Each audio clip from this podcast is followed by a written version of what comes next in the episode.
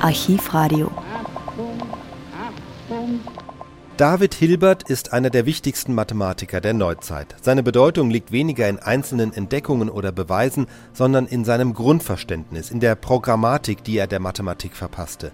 Hilbert, der in Göttingen lehrte, wollte die Mathematik streng systematisieren. Er verlangte, dass selbst scheinbare Banalitäten nicht einfach hingenommen werden, sondern sich beweisen lassen müssen aus einfachen Axiomen, also Grundannahmen. Und er wollte klare Kriterien, was als Beweis anzuerkennen ist und was nicht. Vor allem aber war er überzeugt, dass sich alle mathematischen Probleme so lösen lassen. Platt gesagt, alle Wahrheiten lassen sich auch irgendwie beweisen. Diese Auffassung brachte er auch am 8. September 1930 in einer berühmten Radioansprache zum Ausdruck. Auch wenn sich später herausstellen sollte, dass Hilbert daneben lag, ist das wohl der historisch bedeutendste Radiovortrag eines deutschsprachigen Mathematikers. Hilbert war zu diesem Zeitpunkt 68 Jahre alt. Das Instrument, welches die Vermittlung bewirkt zwischen Theorie und Praxis, zwischen Denken und Beobachten, ist die Mathematik. Sie baut die verbindende Brücke und gestaltet sie immer tragfähiger. Daher kommt es, dass unsere ganze gegenwärtige Kultur, soweit sie auf der geistigen Durchdringung und Dienstbarmachung der Natur beruht, ihre Grundlagen in der Mathematik findet. Schon Galilei sagt, die Natur kann nur der verstehen, der ihre Sprache und die Zeichen kennengelernt hat, in der sie zu uns redet. Diese Sprache aber ist die Mathematik und ihre Zeichen sind die mathematischen Figuren.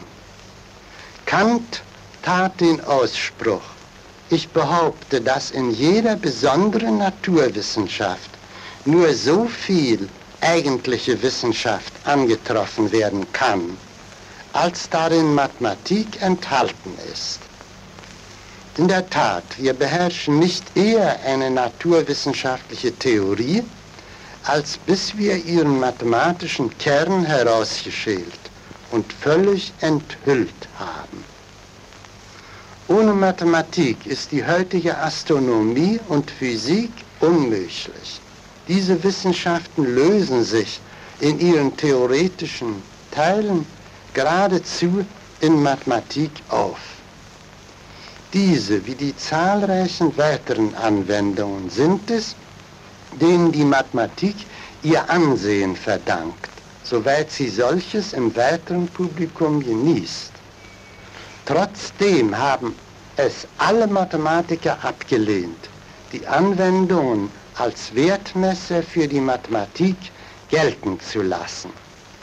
Gauss spricht von dem zauberischen Reiz, den die Zahlentheorie zur Lieblingswissenschaft der ersten Mathematiker gemacht habe, ihres unerschöpflichen Reichtums nicht zu gedenken, woran sie alle anderen Teile der Mathematik so weit übertrifft.